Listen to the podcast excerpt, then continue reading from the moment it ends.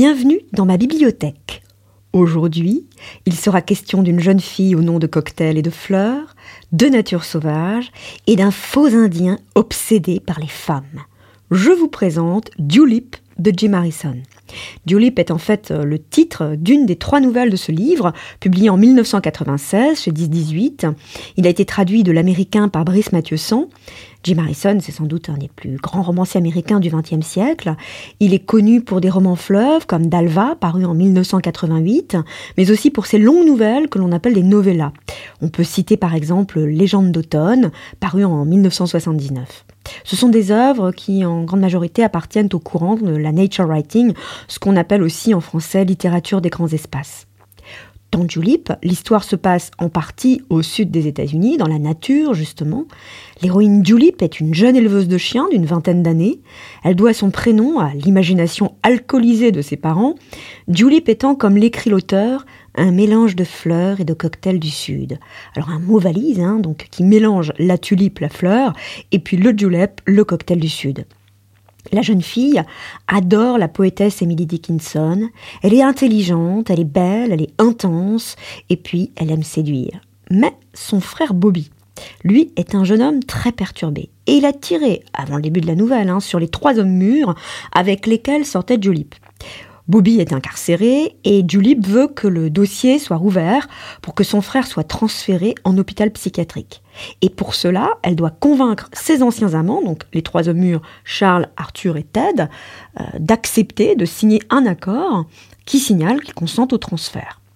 Alors avec ce résumé, vous pourriez croire que l'histoire a quelque chose de tragique, de sordide même. Mais en fait, curieusement, il n'en est rien. Euh, tout d'abord en raison du personnage même de Julip, qui est vraiment une jeune fille lumineuse, vivante, comme l'écrit l'auteur à propos de son personnage. Julip n'était pas particulièrement jolie, ni même d'une beauté classique et certainement pas époustouflante, mais elle était vivante. Il ne s'agit pas d'un pléonasme, car la plupart des gens ne sont pas vivants, sinon au sens technique du terme. Si l'on retrouve partout le thème de l'androïde, c'est qu'il a un fondement évident dans la réalité. Julip était vive, impulsive, presque involontairement, et à chaque instant, elle remplissait son existence à rabord, avec une rare quantité d'énergie émotionnelle.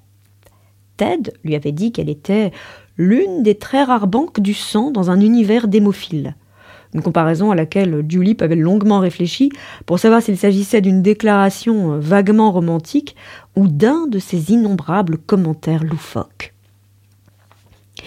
Curieusement, les trois hommes mûrs sur lesquels Bobby a tiré sont finalement rapprochés par cette histoire et puis aussi par l'amour et le désir qu'il porte à Julip. Charles, Arthur et Ted partent même pêcher ensemble. Et j'aime beaucoup ce mélange d'amitié et de mélancolie qui teinte les rapports entre les trois hommes. Alors, les parties de pêche des trois amants de Julip, les promenades de l'éleveuse de chiens sont l'occasion pour l'auteur de faire de belles descriptions de la nature, comme dans ce passage où Julip se trouve dans un marais. C'était seulement une demi-heure après l'aube. Le marais situé derrière le motel bruissait d'oiseaux aquatiques, et au-dessus de sa tête, tout juste jaillit de leur repère nocturne, une immense bande de corneilles volait vers l'ouest. Elle frissonna, emportée vers le Wisconsin, ou par les fraîches matinées estivales, avant que la chaleur ne s'amasse dans les bois, elle emmenait en promenade une douzaine de chiens de chasse avec un sifflet, une cravache et un pistolet pour récompenser leurs arrêts suivis d'un envol d'oiseaux. Et maintenant, elle était là, debout près d'un autre marais, où elle entendait le dernier cri d'un engoulevent, puis l'appel matinal du plongeon au bord de l'étang situé dans les bois, où elle entendait les battements d'ailes des corbeaux qui la suivaient souvent, les clochettes au collier des chiens qui tintaient dans les sous-bois, et son pantalon était trempé de rosée jusqu'aux genoux. Et cette même rosée mouillait et lustrait le poil des chiens qui bondissaient parmi les hautes fougères. La nouvelle ne célèbre pas seulement le désir et la nature, c'est aussi un récit par moments très drôle.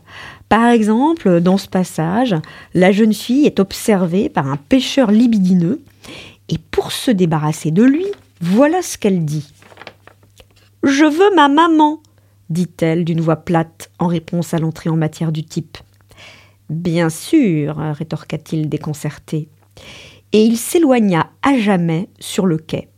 bien que ce ne fût pas très poli, Je veux ma maman, débarrassait toujours Julip des importuns, tout comme Êtes-vous mon vrai papa?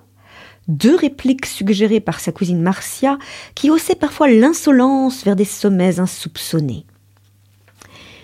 Le talent de Jim Harrison pour mettre en scène des personnages dans des situations à la fois comiques et absurdes est particulièrement net dans la deuxième novella qui est intitulée L'homme aux 200 grammes.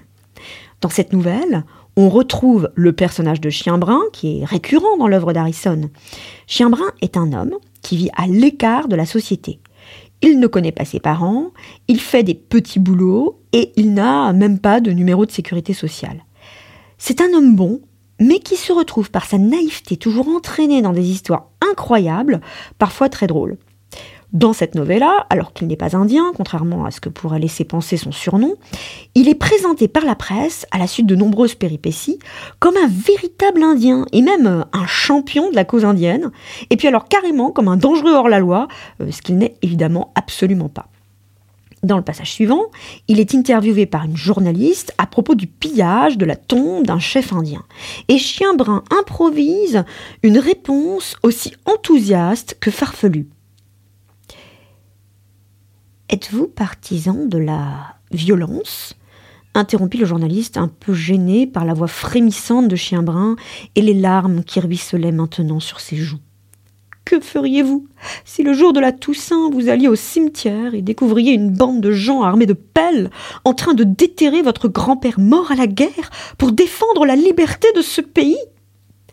Chienbrun fit signe au journaliste et au caméraman de s'éloigner car il se sentait sur le point de dire des bêtises. Pourtant, il ne put se retenir de conclure par une citation qu'un hippie des bois lui avait apprise et qu'il brailla dans le micro. Mais n'oubliez pas ceci, eau qui stagne ne saurait abriter les anneaux du dragon. Ce que j'aime dans ce personnage, au-delà de son côté euh, farfelu, c'est finalement sa pureté. Ça peut paraître étonnant parce que Chien Brun est complètement obsédé par les femmes. Il vogue de fantasme en fantasme, d'histoire sans lendemain en coucherie d'un soir. Pourtant, il n'aspire finalement qu'à une vie tranquille, une vie d'amour en harmonie avec la nature. Et la dernière phrase de la novella que je vais vous lire donc ne révélera rien de l'intrigue, je vous rassure, mais je trouve qu'elle constitue finalement l'essence même du personnage de Chien Brun et de sa quête. Cette phrase est la suivante Ils partirent vers l'ouest.